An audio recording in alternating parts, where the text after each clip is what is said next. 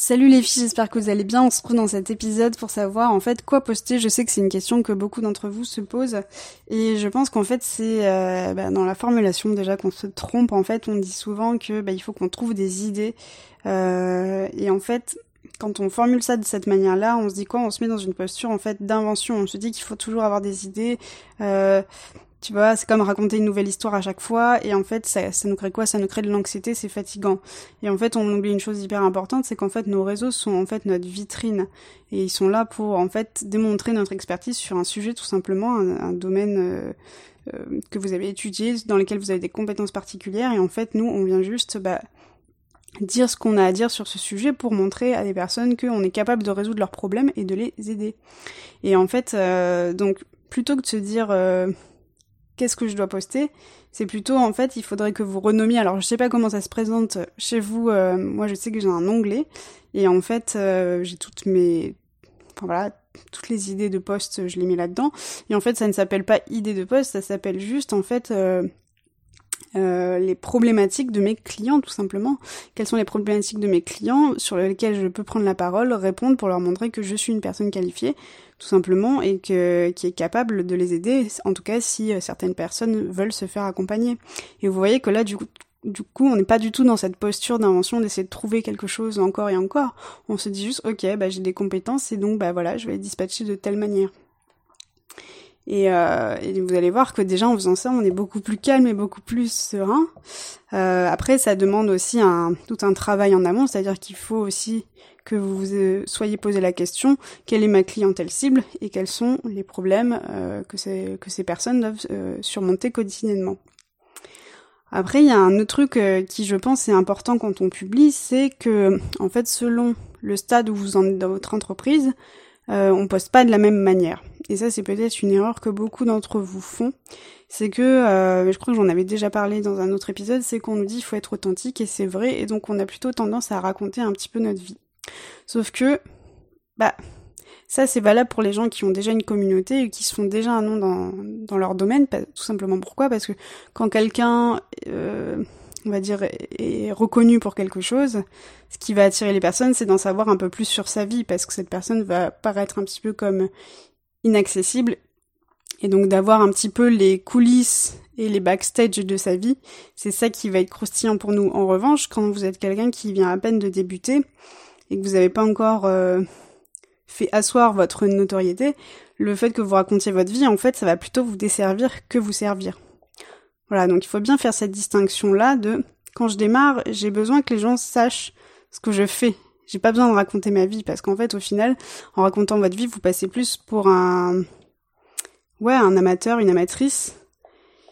Donc, il faut vraiment bien faire cette distinction et pas tomber à, et pas tomber justement dans ce que je disais dans un autre épisode, c'est cette histoire de journal intime où on prend la parole et on raconte toute notre vie. Non, c'est pas, les gens sont pas là pour ça en fait. Les gens sont là pour trouver des réponses c'est pour savoir si vous vous êtes capable de les accompagner plus loin. Donc c'est vrai que quand je vous dis ça comme ça, vous auriez tendance à vous dire ouais d'accord, mais donc du coup on sait pas vraiment ce qu'on doit poster.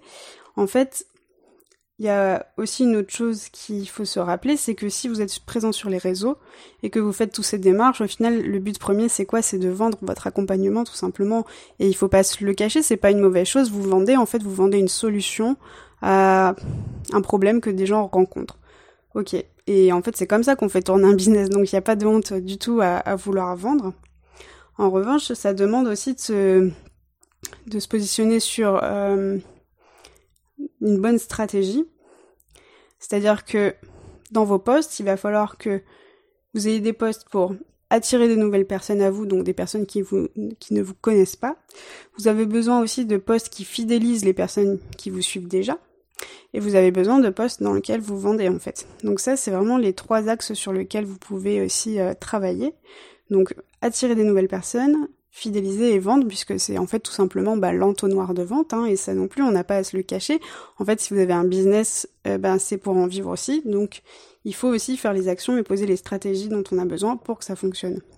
Après, vous n'êtes pas du tout obligé non plus d'endosser le rôle du marketeur avec des mots euh, hyper violents, euh, de la vente sous pression, etc. C'est pas du tout le but. Ces trois choses-là, vous, pouvez les faire tout en ayant, tout en instaurant par exemple de la confiance.